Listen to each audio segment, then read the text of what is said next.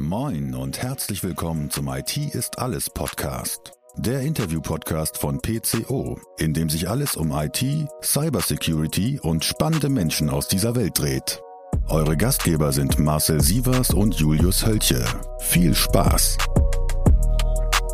Hallo da draußen an den Empfangsgeräten. Hier spricht euer Julius. Wir haben wieder eine neue Podcast-Folge für euch. Und wenn ich hier so in die Runde gucke, eine Podcast-Folge mit Sicherheit mit äh, auch ein bisschen neuen Charakter, wie ich finde. Ich habe ja schon mal, ich, eine Folge hatte ich, glaube ich, wo Marcel nicht an meiner Seite saß und auch gar nicht dabei war, äh, weil Marcel ist ja so ein äh, überall um die Welt Urlauber, könnte man fast sagen, und äh, hat mich da im Stich gelassen. Äh, jetzt ist es nicht ganz so schlimm. Äh, er sitzt im Süden Deutschlands, äh, genießt wahrscheinlich den Schnee und nicht die Sonne. Ähm, und wir nehmen schon heute auf, äh, so ein bisschen, ein bisschen im Voraus, äh, weil Marcel danach wieder in Urlaub geht. Äh, und damit begrüße ich dich einfach mal hier in der Runde, ohne dich jetzt maximal roasten zu wollen. Vielen lieben Dank, Julius. Ja, ähm, ich sitze in Süddeutschland. Wir haben hier 14 Grad. Ähm, oh. Gestern, als ich äh, losgefahren bin, musste ich noch Schnee von meinem Auto in Osnabrück kratzen. Äh, hier in München ist äh, strahlender Sonnenschein, 14 Grad. Äh, komplett andere Welt, also schon mal äh, Vorbereitung auf den Urlaub in der Tat.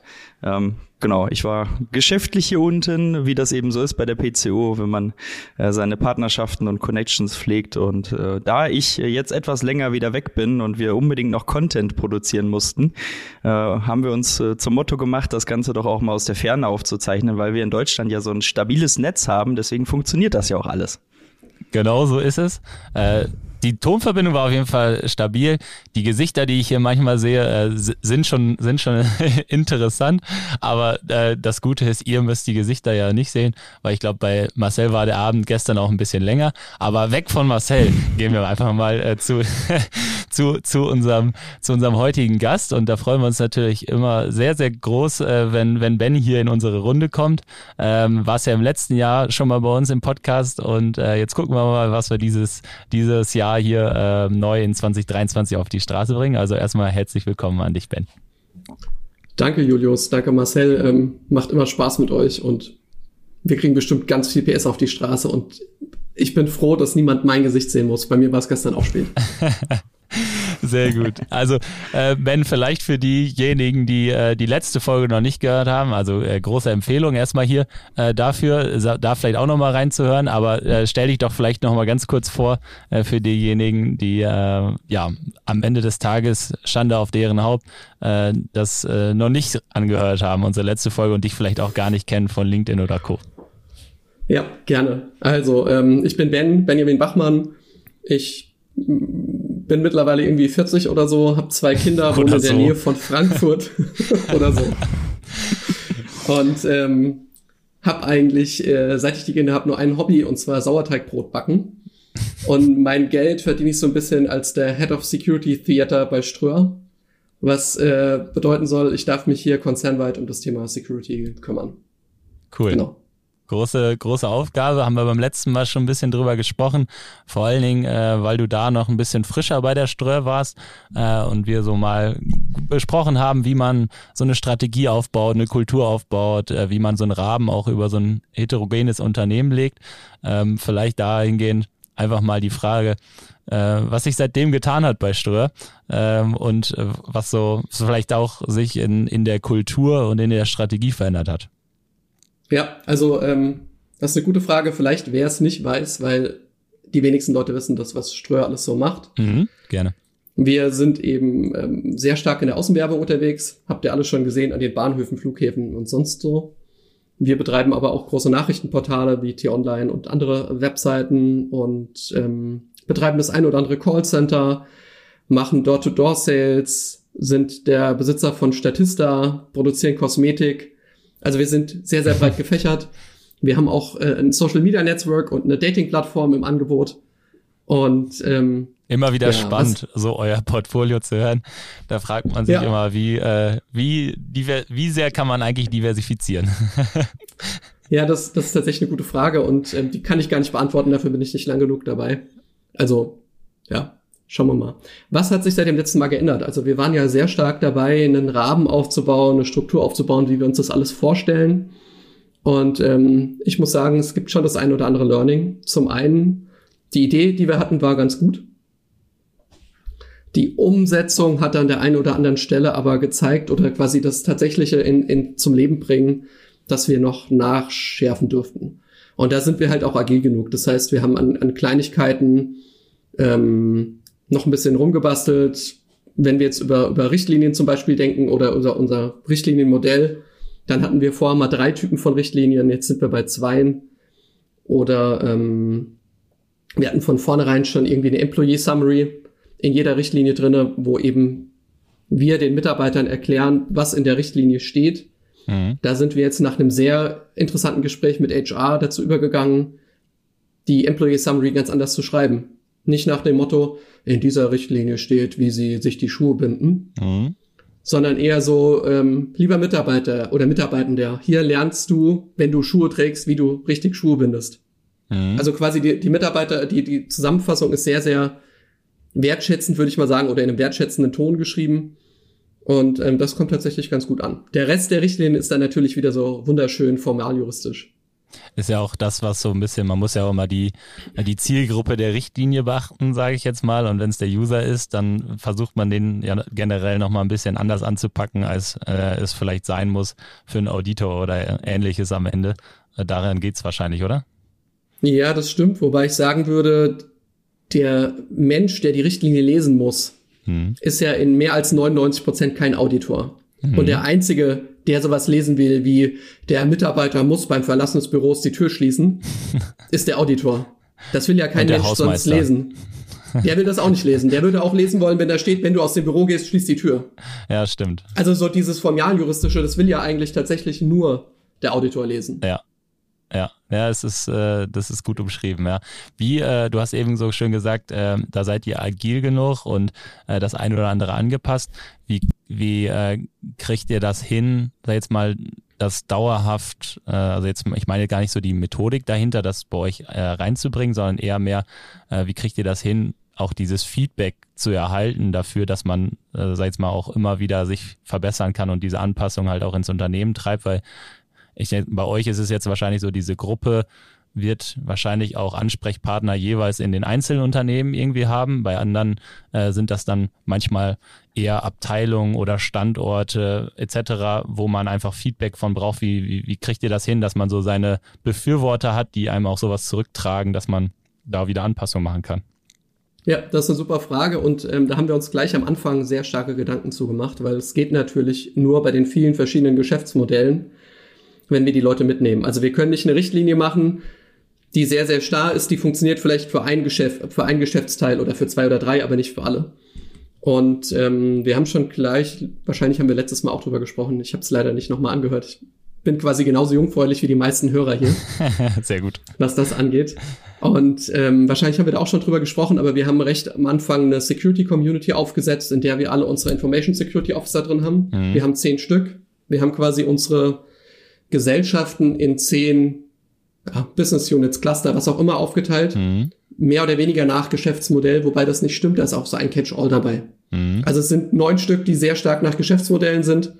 Und eins, einer macht alles. Was so ein bisschen, was so ein bisschen Catch-all dann ist für so ganz viele kleine Gesellschaften noch. Und ähm, wir haben im Prozess so, dass unsere Richtlinien nach, von einem externen geschrieben werden dann durch mein Team reviewed werden, also im Austausch mit meinem Team. Wenn die sagen, die ist soweit gut, dann geht die an mich. Mhm. Dann sag ich nochmal, oh, das ist alles blöd, macht neu. Oder ich sage, ist super. Und dann geht's quasi an unsere Community. Und dann haben die Kollegen da zwei Wochen Zeit, Feedback zu geben. Mhm. Und, und, die Kollegen tun das tatsächlich auch. Mhm. Das heißt, äh, wir, wir scheren die Word-Dokumente, lassen die Leute da einfach reinkritzeln und ähm, nehmen das Feedback auch sehr ernst, was aber nicht heißt, dass wir jeden Änderungswunsch oder Vorschlag übernehmen. Ja. Ja, dafür gibt's ja dann auch am Ende die Position, jetzt mal, die das Ganze dann auch konsolidiert und nochmal bewertet. Äh, das macht auf jeden Fall Sinn. Ähm, ich, ich glaube, dass das, das Thema Feedback echt ein, ein nicht ganz so einfaches ist, weil wir kennen es ja auch alle äh, selber. Man möchte am liebsten immer mit allen Personen, äh, mit denen man irgendwie im Unternehmen Kontakt hat, man möchte sich immer am liebsten updaten und ähm, sei es mal auch Strategien gemeinsam entwickeln, wie auch immer. Äh, es geht über alle Bereiche, denke ich mal, eines Unternehmens hinweg, aber so Kommunikation bleibt halt trotzdem häufig auf der Strecke. Ne? Und äh, da sich, ja. jetzt mal, so Gruppen zu bilden, äh, ist, denke ich mal, sehr, sehr, sehr wichtig, ja. Ja, ich glaube, das ist halt wirklich wichtig. Also wir haben auch einen regelmäßigen Austausch. Wir haben einmal im Monat quasi so eine Art Community-Meeting, wo wir aus, aus Gruppensicht quasi vorstellen, wo stehen wir, was haben wir jetzt die nächsten Wochen, Monate, Tage, was auch immer vor. Aber wo wir auch versuchen, dass immer einer aus den Gesellschaften mal irgendwie einen kleinen Vortrag hält. Mhm zu einem Thema beispielsweise. Wir haben jetzt letztens mal über irgendwie eine Security TXT gesprochen, warum es eigentlich ganz geil wäre, sowas auf einer Webseite zu haben. Mhm. Allerdings nur, wenn man jemanden hat, der die Mails auch liest. Führ das mal ein bisschen weil aus, weil ich glaube nicht alle, dass alle so. User wissen, was dahinter quasi steht und was eigentlich der Zweck davon ist. Ja, der Zweck davon ist, dass wenn ich als ähm, Sicherheitsforscher, nennen wir es mal so positiv, auf einer Webseite eine Schwachstelle finde, dann weiß ich, wohin ich die melden kann oder mhm. sollte. Das heißt, ich wüsste dann, wen bei der PCO schreibe ich an nicht unbedingt die Info-Ad, sondern dann steht da. Genau, dann steht dann vielleicht Security-Vorfall-Ad oder äh, Bug Bounty, was auch immer. Also quasi so eine Art Bug Bounty Programm ohne Bug Bounty Programm ja. zu machen. Und ähm, die Idee an sich finde ich schon ganz wertvoll und auch gut. Die Schwierigkeit ist halt tatsächlich, wenn du da ähnlich wie bei Phishing-Mails, wenn du die Mitarbeiter Phishing-Mails melden lässt und die kriegen kein Feedback dazu, mhm. dann bringt es auch nicht, dann kann ich es auch weglassen. Absolut. Wie sind so deine Erfahrungen generell ähm, in, in diese Richtung? Also wir, wir erleben es selber bei, ähm, bei Unternehmen äh, hier um, sei es mal, um, in unserem Radius auch immer häufiger, äh, dass es da durchaus ja entsprechende Modelle gibt, äh, wie selbst aufgesetzte Bug Bounty Programme, aber auch immer so diesen grauen Markt, sage ich jetzt mal, wo dann jemand etwas findet und sich mal meldet, aber gar nicht jetzt maximal ähm, immer das Allerschlechteste im Hinterkopf hat, sondern manchmal auch nur, manchmal sogar nur darauf aufmerksam machen möchte, manchmal darauf aufmerksam machen möchte und sich vielleicht für weitere Dinge positionieren möchte oder mal ein bisschen Geld mitnehmen möchte, ähm, ohne dass man das jetzt konkret fordert, sondern eher sagt, ja, normalerweise würde man jetzt so und so viel dafür kriegen. Äh, wie, wie ist so deine Meinung dazu und wie erlebst du das so einfach auch äh, im, im Markt, sage ich jetzt mal? Ähm, meine Meinung dazu ist, ich habe keine. Mhm. Oder eine sehr eingeschränkte. Das ist jetzt nicht so mein, mein Kernthema.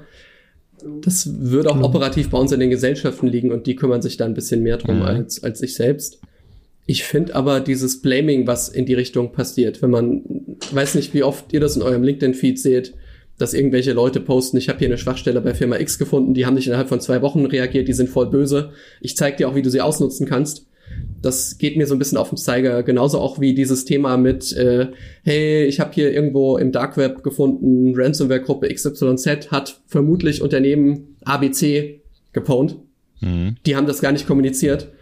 Das mag ich auch nicht besonders. Da hoffe ich eigentlich immer, dass die Leute, die das regelmäßig posten, auch mal auf die Füße fallen.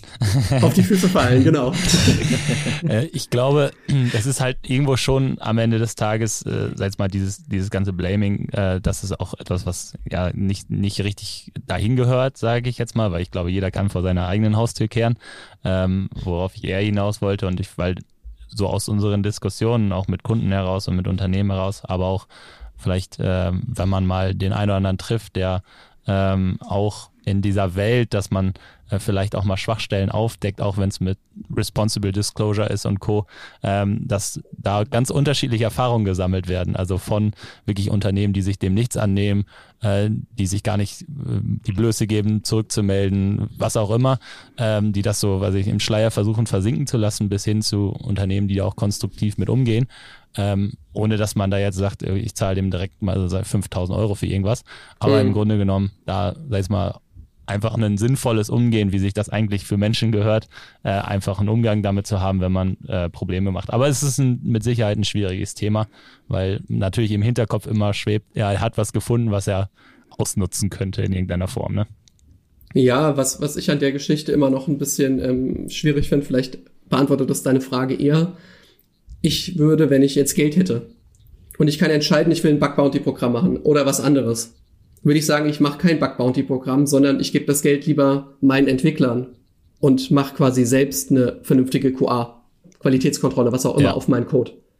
Weil ähm, finde ich viel wertvoller. Ich finde so dieses Thema, wir, wir bringen erstmal was raus und lassen die Kunden dann testen, ja. was so der ein oder andere große Spielehersteller ja regelmäßig macht, ja. wo du Spiele erst ab Version 1.1 oder 1.3 Oder die Automobilbauer, wo du die ersten Fahrzeuge äh, quasi besser auf dem Hof stehen ja. lässt. genau. Ähm, finde ich keinen guten Ansatz. Finde ich auch, gehört da nicht hin. Also so ein, aus meiner Sicht brauche ich kein Bug-Bounty-Programm. Also ich bin ja viel im Moment auch Richtung Kryptoanalyse, Kryptowährung unterwegs äh, durch die Uni, äh, durch ein Modul, welches ich gerade besuche. Und ich wurde vor die Herausforderung gestellt, mir fünf große namhafte Kryptowährungen vorzunehmen und die mal auf Sicherheit und andere Dinge zu analysieren. Und das sind alles Open Source Projekte, ne? also wo man quasi bei GitHub den Code reviewen kann, wo es Forks gibt etc., wo eine Community dran arbeitet. Und die zeichnen sich natürlich ungemein durch äh, Bug Bounty Programme, Meldewege etc. aus, weil die natürlich stark mit der Community interagieren und die Leute da natürlich das Vertrauen benötigen, da diese Meldewege geschaffen sind. Mhm. Das sind ja so Fälle, wo man häufiger eher von Bug Bounty spricht, als ja. es dann richtig bei, bei Unternehmen mit Closed Source Software ist oder ja. wo man halt nur auf der ja, oberen Zugspitze unterwegs ist. Ne? Nach Microsoft zu sagen, okay, du hast eine Verwundbarkeit in deinem Outlook, geht ja dann eher dadurch, dass du irgendwie eine Funktion analysiert hast, die irgendwie ein Verhalten zeigt, welches nicht normal ist. Dann meldest du das, dann wird es behoben, aber du siehst ja nie den ganzen Code. Du weißt gar nicht, was passiert denn noch an 10.000 Dingen. Und das ja. ist ja der Unterschied zu Open Source, wo du ja wirklich als Mensch selber ja durch alles durchgehen kannst, dir alles anschauen kannst und dann durch die auch hohe Intelligenz, die da benötigt wird, das Fingerspitzengefühl komplett herauszufinden, wo könnte hier die Schwachstelle im Gesamtcode liegen. Da werden natürlich auch Unsummen ausbezahlt, damit das System natürlich dann auch nach außen hin als möglichst sicher gilt. Ja klar, aber jetzt ist es tatsächlich so, dass es Dienstleister gibt, die dir als Unternehmen, also ich muss regelmäßig mit denen sprechen, die oder ich darf, ich muss natürlich mit niemandem sprechen, ähm, die für mich Bug Bounty Programme aufsetzen wollen. Genau nach dem Maßstab, wie du es siehst. Und das sehe ich bei mir nicht. Ich sehe das bei so einer Open Source Geschichte. Da habe ich ja keine, kein festes Entwicklungsteam. Ja. Da kann ja jeder dran genau. spielen. Aber ich habe mal eine ganz andere Frage. In welche Kryptowährung sollte ich denn dann investieren, wenn ich überhaupt in Krypt an Kryptowährung glauben würde? Also was war das Ergebnis? Ja, gut. Ähm, erstmal, ich muss mich ja jetzt hier wieder Disclaimer, ne, ich darf keine Finanztipps geben. Ich bin kein Finanzberater an der Stelle. Wie heißt das immer so schön bei YouTube-Videos? Ne? Das hier ist keine Finanzberatung. Aber komm in die Gruppe. Ähm, genau.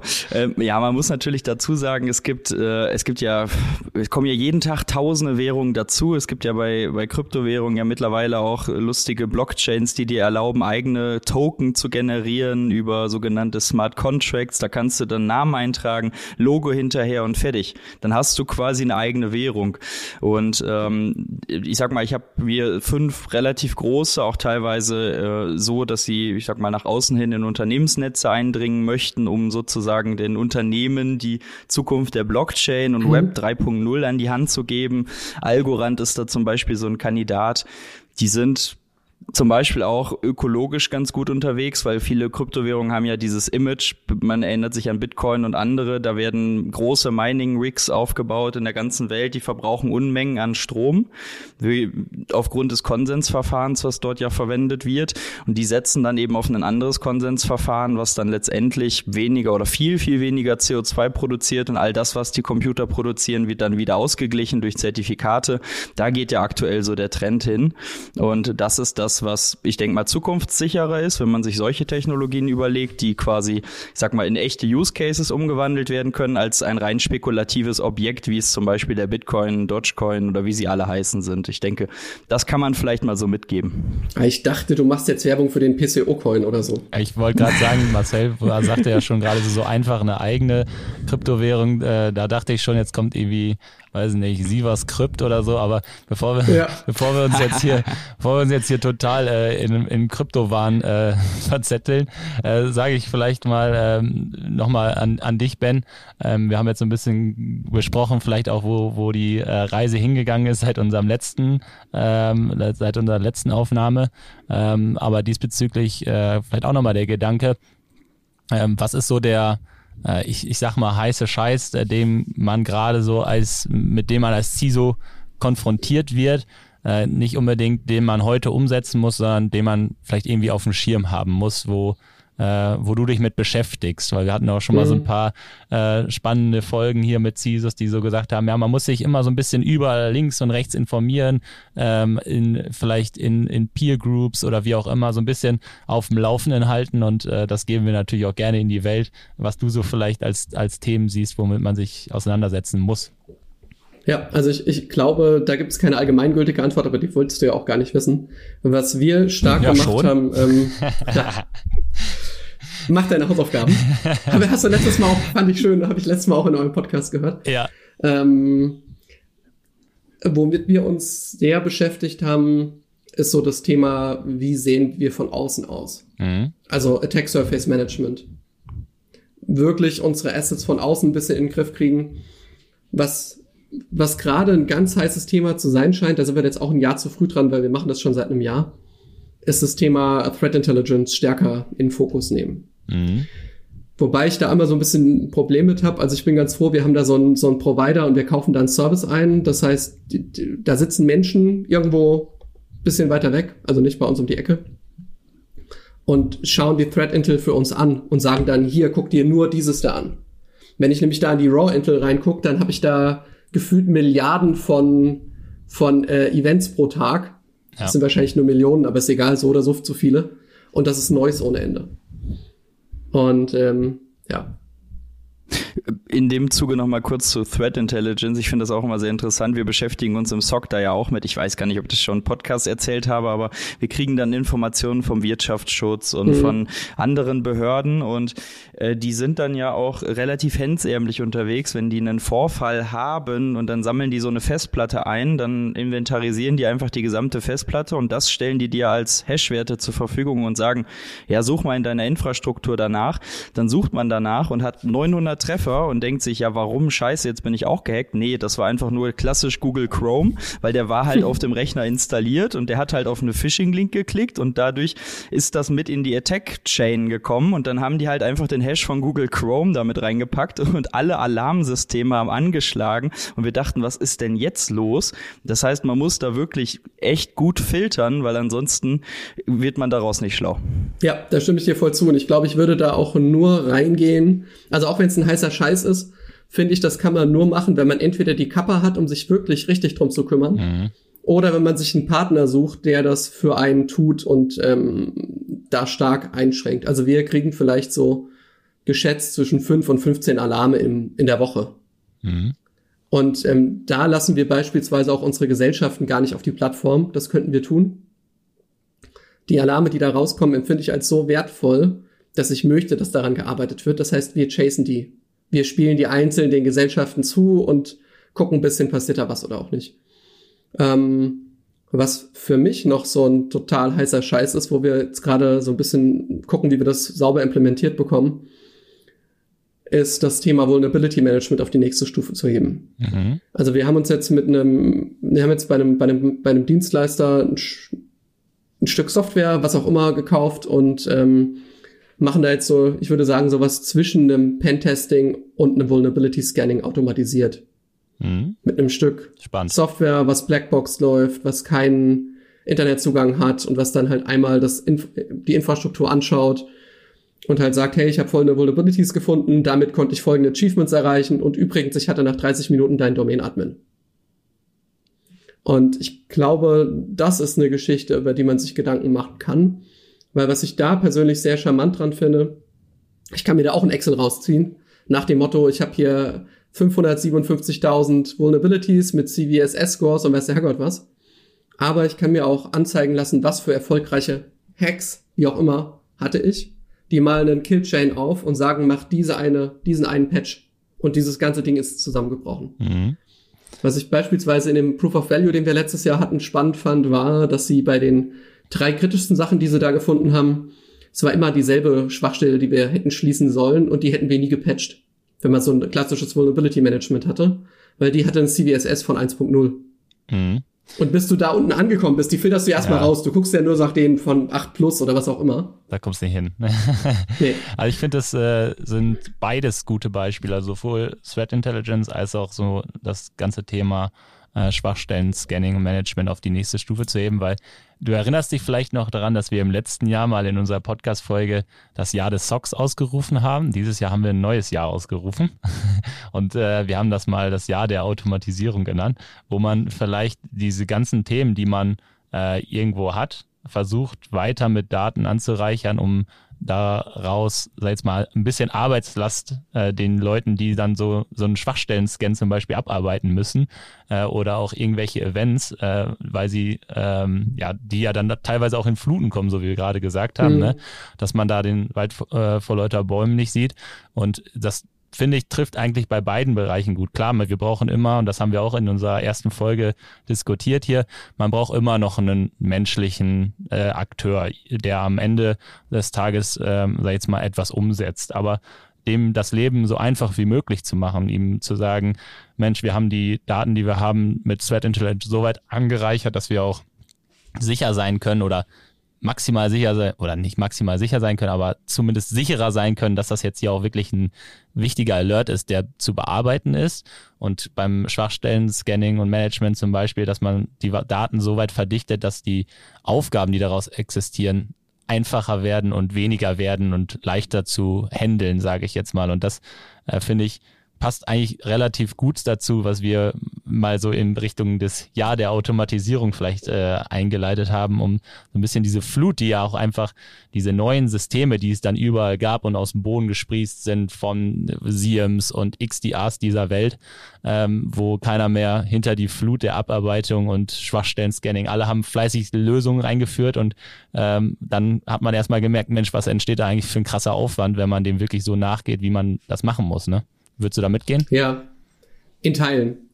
Ähm, ich bin der Meinung, um vernünftig automatisieren zu können, muss ich erstmal wissen, wo ich hin will und wer ich bin und brauche einen gewissen Reifegrad. Mhm. Ich war jetzt vor ein paar Tagen auf einer Konferenz von einem, von einem ähm, Security-Hersteller, einem eher sehr großen, die dann auch ihre Next-Gen-7-Lösung, die heißt anders, keine Ahnung, wie das heißt. Aber hört sich cool an. Vorgestellt haben.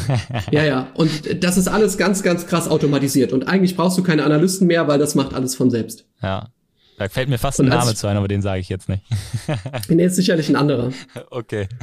Und ähm, mit nach ein bisschen ähm, unterhalten mit den mit den Kollegen kam halt raus, ja, das kann so funktionieren, wenn du von denen das XDA hast und das und das und den Sensor und bla und überhaupt. Ja. Und wenn du dann noch, du brauchst keine, keine Use Cases mehr, du musst dann Runbox schreiben. Ey, das ist dasselbe. Ich muss irgendwas schreiben, ich muss mir was ausdenken, ob ich das so oder so nenne. Das heißt, das automatisiert meine Arbeit gar nicht. Doch ja. tut's, wenn ich schon gut bin. Mhm. Wenn ich schon gut bin, habe ich aber vielleicht gar nicht so den krassen Nutzen von der Automatisierung. Was viele Leute in, in meiner Bubble denken ist, wenn ich jetzt nix kann und ich habe hier einen Topf an Daten, und ich automatisiere den, dann habe ich eine schöne kleine Menge, aber das funktioniert so ja nicht. Das ist so Shit in, Shit out. Und wenn, wenn ich Scheiße automatisiere, kommt Scheiße dabei raus. Also Jetzt wären wir ja wieder beim Punkt, erst Hausaufgaben machen, dann sexy werden, ne? Ja, genau. Es, aber ich finde, ja. ich finde, das, das trifft's gut. Klar muss man, man muss wissen erstmal, wo man hin will und was man auch für, für Tools hat, äh, wo das Sinn macht. Aber ich finde das, was, was du jetzt gerade auch genannt hast, waren eigentlich zwei gute Beispiele, wie man etwas, was ja auch in der Vergangenheit, was man aufgebaut hat, was man gut gedacht hat, äh, vielleicht dann auch so ein bisschen gedanklich an die Seite geschoben hat und sich auf andere Dinge gestürzt hat. Und das gehört ja auch einfach zu einer Security-Strategie dazu, sich irgendwann dann diesen Punkt mal wieder zu nehmen, diese Sache zu nehmen, weil man, äh, weil es neue Technologien gibt, neue Möglichkeiten gibt, ähm, was auch immer, äh, dass man das wieder aus der Schublade zieht und sagt mal, hm, Mensch, so das Schwachstellen-Scanning, was ich jetzt mal so gemacht habe, die letzten, sage ich jetzt mal vier, fünf Jahre, äh, und ich habe fleißig immer irgendwelche auf äh, irgendwelche CVEs gescannt, meine IP-Adressen. Ja, was bringt uns das gerade? Wie können wir vielleicht da noch einen draufsetzen, dass man dann überlegt, und das ist ja das eine Thema, die Daten vielleicht weiter zu verdichten, aber es gibt vielleicht auch ähm, Anbieter da draußen, die dann diese Schnittstellen vielleicht in Richtung Patch-Management liefern und so, dass das halt einfacher geht. Ähm, und das, ich glaube, das ist wichtig, dass man da Dinge, die man mal aufgebaut hat, nicht für x Jahre Stein, in Stein gemeißelt setzt, sondern ähm, weiterentwickelt. Und dafür offen ist. Ja, ich glaube, das ist ein ganz wichtiger Punkt. Gerade im Security-Umfeld muss ich eigentlich den, die Vergangenheit ständig wieder hinterfragen. Auch wenn ich letztes Jahr irgendwas eingeführt habe, hatte das bestimmt einen guten Grund. Aber ich muss das jetzt nicht 15 oder 20 Jahre benutzen, wie wenn ich jetzt eine neue Fertigungslinie für ein Auto aufgebaut habe, was ja auch ein Rieseninvest ist. Wir sind ja heutzutage auch in so einer sehr starken SaaS-lastigen Welt, wo es so ein. An- und Ausknipsen von einem, von einem Dienstleister und einem Prozess ist. Also der Prozess nicht, weil den muss ich mir äh, schon ausdenken. Ja. Aber ich glaube, wir verheiraten uns nicht unbedingt mit Technologien oder sollten uns nicht so stark mit Technologien und Vendoren verheiraten, sondern ein bisschen schauen, was passt zu uns, wo haben wir uns hinentwickelt und passt das noch? Vielleicht passt das ja noch, wenn man Kleinigkeiten auch ändert. Also die Hersteller sind ja auch ganz oft in einer gewissen Art und Weise flexibel oder bringen neue Sachen mit rein, die dann vielleicht gar nicht mehr so gut funktionieren. Vor allen Dingen, weil man ja auch mal sagen muss, der ganze Markt ist ja sehr äh, schnelllebig. Also heute verheiratet man sich mit einem Player, ähm, verheiratet in Anführungszeichen, äh, was dann vielleicht irgendeine SaaS-Lösung ist und auf einmal ähm, wird der aufgekauft, weil es ist ja auch ein äh, lebendiger Markt, sage ich jetzt mal. Und äh, auf einmal passt er vielleicht auch einfach nicht mehr so gut zu eins oder das Produkt wird nicht mehr, was ja. man mal drauf gesetzt hat, wird nicht mehr weiterentwickelt. Whatever. Äh, also es gibt so viele Gründe da, ähm, zumindest die Augen offen zu halten und das immer wieder auf die auf den Prüfstand zu stellen, auch wenn strategische Partnerschaften auch mit Herstellern, nicht nur mit Dienstleistern oder whatever, am Ende des Tages auch irgendwo immer Sinn ergeben, weil man natürlich auch wenn so, solange es noch passt, immer so ein bisschen in die nächste Stufe hüpfen kann. Aber ähm, ich denke, das ist ein wichtiges Thema, dass man sich da nicht, nicht zu sehr bindet. Vielleicht äh, ja total. Vielleicht von diesem Thema, ähm, dass ja man sich, äh, dass man sich weiterentwickelt, ähm, mal so zu dem Thema der der Kommunikation, weil es ist äh, mit Sicherheit auch äh, immer wieder eine Aufgabe insgesamt, äh, das ganze Thema in, in, zu den entsprechenden Leuten zu bringen. Aber mit Sicherheit äh, wird es auch nicht einfacher, wenn man sagt, ich habe hier vor zwei Jahren das eingeführt und das ist jetzt eigentlich nicht mehr State of the Art, da muss jetzt das kommen. Äh, und das ist halt äh, alles Kommunikation, sage ich jetzt mal. Und ich, ich würde jetzt mal vermuten, dass das äh, ja, sag ich mal, ein Großteil auch deiner Arbeit ist, äh, die, die wichtigen Dinge herauszustellen und ähm, ja, sag mal, nicht nur Budget dafür einzuholen, sondern auch einfach Awareness zu schaffen für die wichtigen Dinge, oder? Ja, auch die, die Themen einfach anzusprechen und auch mal zu schauen, was sollte man tun. Und sind wir doch mal ehrlich, warum macht ein Unternehmen Security nicht, weil ich sage, wir müssen jetzt irgendwas kaufen, weil Security wichtig ist, sondern eigentlich wollen wir doch die, das Business unterstützen und dafür sorgen, dass das Business weiterhin arbeiten kann. Das heißt, eigentlich wenn ich immer nur hingehe zu meinem, zu meinem Auftrag, also was heißt Auftraggebern, zu den Abteilungsleitern, Geschäftsführern, was auch immer und sage, nee, nee, das darfst du so nicht machen, das kannst du so nicht machen, dann geht die Welt unter. Das ist doch das falsche Mindset. Eigentlich muss ich hingehen und sagen, coole Idee, ähm, schau mal, ich kann dir dabei helfen, dass es auch in zwei Monaten noch im Internet erreichbar ist und nicht irgendwie schon vom Netz gegangen ist. Dafür könnten wir das oder das oder das tun. Und ich glaube, es kommt viel dahin, weniger so immer diesen Dudu-Finger rauszuholen und mhm. viel mehr tatsächlich ich mag das Wort Business Enabler auch nicht, weil wir enablen auch kein Business. Wir sind der, der das Business irgendwie vielleicht schützt und sichert und was auch immer. Aber wir müssen dem Business klar machen, dass wir nicht eine Wasserkopffunktion sind, die einfach nur da ist, weil sie da sein will, sondern dass unser Ziel ist, dass das Unternehmen weiter besteht oder der Businessprozess, die Produktionslinie was auch immer. Das klassische Beispiel an der Stelle ist ja immer dieses IT als Kostenstelle ne, und mhm. dann IT-Security nochmal als unnötige Kostenstelle, weil hätten wir da draußen keine schlechten Menschen, dann müsste man das auch gar nicht machen. Also das ist ja immer dieser Ansatz, den wir auch oft im Mittelstand in Geschäftsführer, familiengeführten Unternehmen, die vielleicht auch etwas konservativer unterwegs sind, da häufiger mal hören, ne, aber wo sie ja dann dieser Mindshift stattfinden muss Richtung Top-Down, ne, dass sie wissen, wofür tue ich das Ganze denn, vielleicht nicht direkt schon mit Richtlinien und Anforderungen auf höchstem Niveau anfangen und alles, ich sag mal, erstmal nur Papierkram machen und dann in die Umsetzung gehen, äh, sondern vielleicht dann eben genau diesen Twist zu bekommen, wie du schon gesagt hast, zu verstehen, naja, wir machen, wir machen das so, dass dein Business auch weiterhin besteht. Es läuft heute, aber es könnte eben jeden Tag dazu führen, dass es nicht mehr läuft und wir beugen vor, dass es eben nicht dahin kommt. Und da fließt dein Geld rein, lieber Geschäftsführer. Also von daher genau. eine sehr, sehr wichtige Funktion und Ansprache. Und ich kaufe ja kein IDA, weil ich ein IDA geil finde, sondern weil ich Mitarbeiter habe, die auf einem Computer arbeiten und ich quasi die beschützen will. Nicht, weil ich sage, wir brauchen das, sondern weil wir das brauchen, weil wir Leute haben, die da irgendwas tun. Und wenn genau. alle eine bessere Brain.exe hätten, bräuchten wir das vielleicht auch nicht. Aber das kann man ja auch eigentlich keinem zumuten. Also man selbst fällt ja auf so Sachen auch rein. Das hängt ja immer so ein bisschen davon ab, wie, viel Druck habe ich gerade, wie viel, wie genau lese ich das überhaupt oder sehe ich nur so im Augenwinkel und klick da mal drauf. Gerade diese DHL-SMS, die da rumgehen, sind ja schon sehr, sehr verlockend, gerade auch, weil das iPhone die in, in DHL mit reinmercht. Also du siehst dann auch nicht, dass es von einem anderen Absender kommt. Das ist schon ziemlich gut gemacht. Und dieses Kommunikationsthema geht aber auch in Richtung Mitarbeiter sehr stark, finde ich. Also mhm. nicht meine Mitarbeiter, sondern die Mitarbeiter des Unternehmens oder die Mitarbeitenden. Weil ähm, da kann man auch hingehen und sagen, du schlimmer Mensch, hast da auf den Link geklickt und äh, alles ist voll blöd und überhaupt. Oder ähm, es geht halt doch ein bisschen wertschätzender und wir bedanken uns vielleicht bei Leuten, die das dann gemeldet haben. Mhm. Und vielleicht klopfen wir denen auf die Schulter oder geben denen digitales Badge oder was auch immer. Vielleicht bedanken wir uns auch für jede Mail, die als Phishing an uns gemeldet wird oder jeder potenzielle Sicherheitsvorfall, der an uns gemeldet wird. Vielleicht ist es auch viel cooler, darauf zu antworten und zu sagen, vielen Dank, dass du das geschickt hast. Wir analysieren das. Und erst zwei Stunden später zu schreiben, ja, war kein Sicherheitsvorfall, weil, anstelle von nach jeder Mail zu sagen, ja, danke, war nix.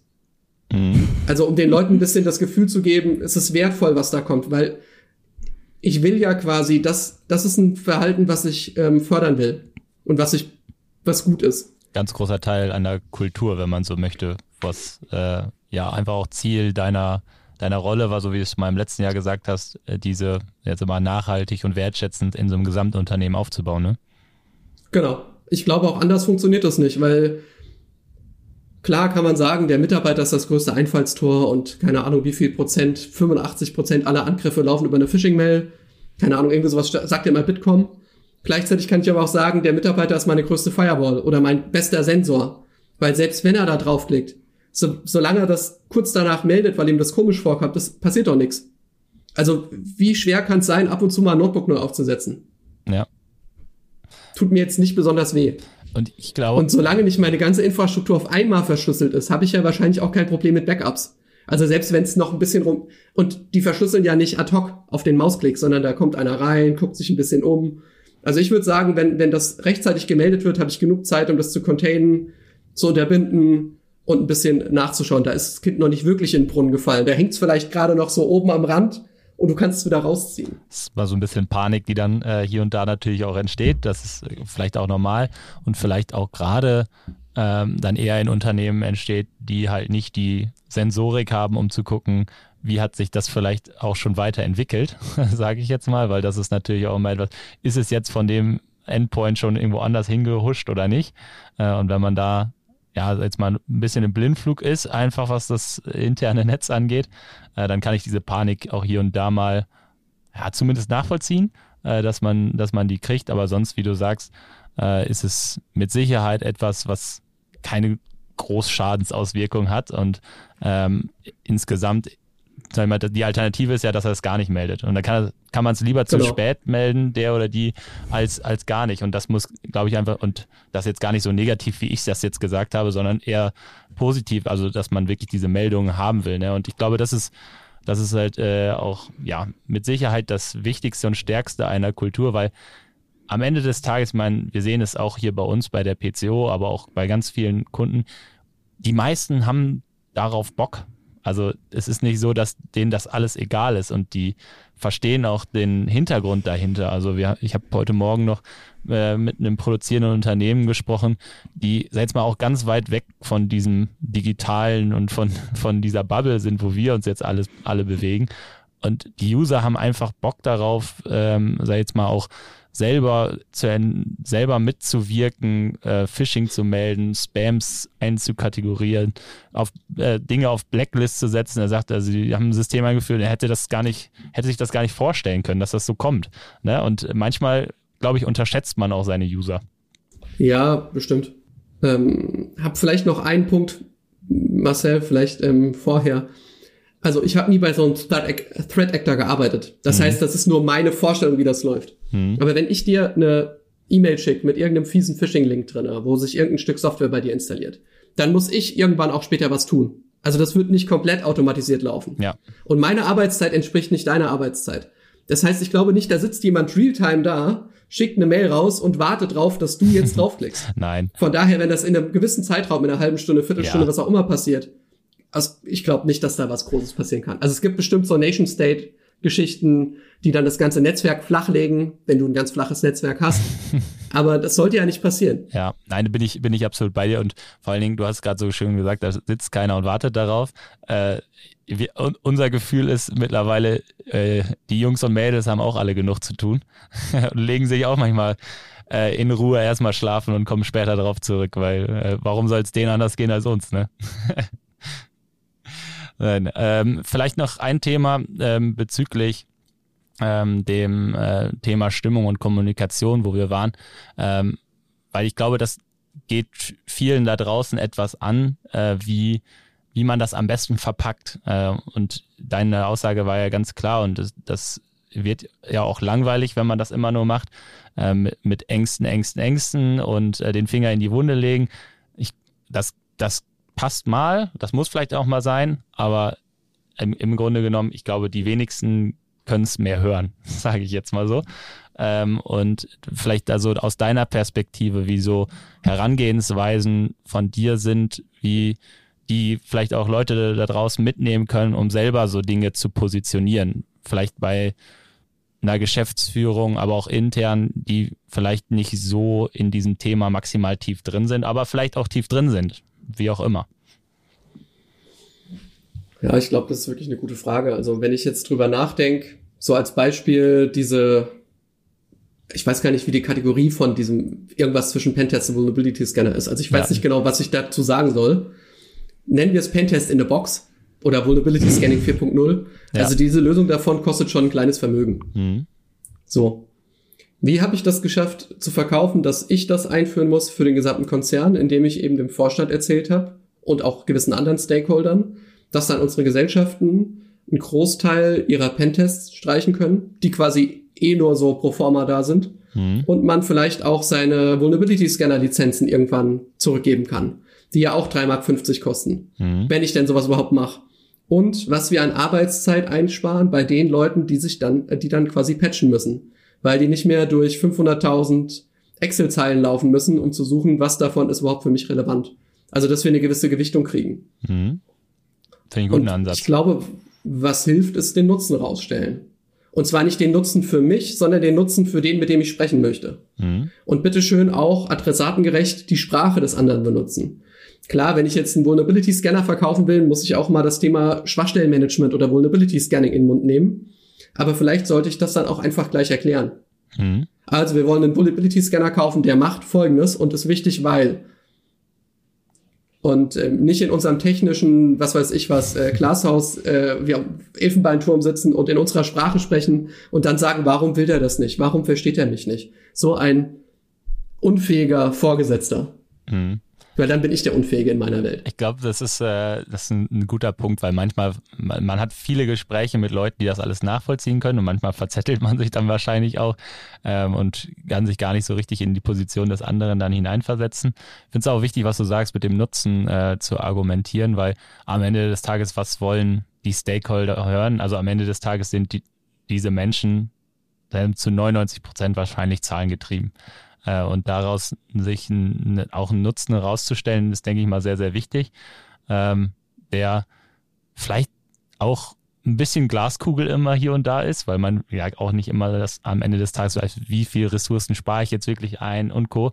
Aber das zumindest mal transparent zu machen, dass es das, äh, dass es das gibt. Es muss vielleicht auch nicht immer 100 Prozent stimmen, aber es muss, die Richtung muss klar sein wahrscheinlich. Ja, total. Also die C-Level-Leute, die ja solche Entscheidungen in dem Falle treffen, die sind es ja gewohnt, Entscheidungen entsprechend vorbereitet zu bekommen, ne? mit allem, was ich so brauche. Äh, ja. Das ist ja sowohl im Finance-Bereich so, als auch, keine Ahnung, äh, wenn es um die Anschaffung neuer Assets geht, Firmenkäufe, Investitionen etc. Und es landet am Ende ja irgendwo bei einem CFO, bei einem Kostenstellenverantwortlichen, bei der Geschäftsführung. Und damit muss die IT auch entsprechend so mitziehen, wie es auch aus anderen Bereichen als Entscheidung vorbereitet wird. Ne? Und da muss man einfach daran appellieren, dass dann letztendlich das Technikthema, wie Ben schon so gesagt hat, so ein bisschen beiseite gelegt wird. Natürlich sind wir mittlerweile in einer Generation, es kommen immer jüngere Geschäftsführer, die wollen vielleicht auch verstehen, was macht die IT dort und äh, kennen so ein bisschen die Internetphänomene, aber nichtsdestotrotz eben gut zu erklären. Ich finde den Ansatz wirklich sehr schön zu sagen, okay, ne, das und das schaffen wir jetzt an, das ist der Zweck davon und dann aber relativ schnell in die Argumentation zu kommen. Dadurch sparen wir uns was ein. Wir haben da vorher schon was gehabt, äh, lieber Vorstand. Wir sind da nicht ganz blank. Äh, wir wollen nur aufs nächste Level. So wie sich die Welt anpasst, so wie sich alles weiterentwickelt, müssen auch wir uns weiterentwickeln und nicht stillstehen. Und diesen Schritt müssen wir jetzt tun. Das ist mit einer Mehrkosten verbunden einmalig von. Aber auf der anderen Seite sparen wir uns über die nächsten Jahre dieses und jenes Potenzial, machen uns nicht abhängig. Das ist ja so der Weg, den man heute gehen muss. Das kann ich fast voll unterschreiben. Fast äh, wegen einer Geschichte. Fast. Ja, weil ähm, wenn ich mir anschaue, wie andere Geschäftsbereiche Entscheidungen vortragen, also angenommen, ich will ein Unternehmen schreiben, äh, kaufen, dann bekomme ich eine Unter irgendeinen One-Pager hingelegt, auf dem Pro-Con, was auch immer steht. Was kostet mich das, was kriege ich dafür? Dann ist ja die Frage, ob für meine kleine Investition, die ich machen will, ob ich das überhaupt in das Format vernünftig reinkriegen kann und ob mein Auftraggeber dieses Format überhaupt mag. Also ich bin da eher ein Freund von, von einfach mal sprechen. Man kann das natürlich vorbereiten und nachgeben, mitgeben. Ich würde aber das jetzt nicht auflegen in so einem Gespräch, sondern ich würde in so einem Gespräch eher versuchen, unseren Nutzen herauszustellen und zu sagen, warum wir geil sind. Gib mhm. uns das Geld, wir sind geil und machen irgendwas für dich besser und nicht gib uns das Geld, wir sind auch nur Zahlenfritzen und haben hier mit Eins und Nullen zu tun. Ist am Ende des Tages wahrscheinlich auch wie immer ähm, einfach eine, eine persönliche Frage, was hat man da für, auch für einen Mensch auf der anderen Seite sitzen, weil wir sind nun mal auch alle anders. Aber ist, äh, ich glaube, das hilft dem einen oder anderen ähm, vielleicht auch seine, ja, seine Dinge auch nochmal anders zu positionieren.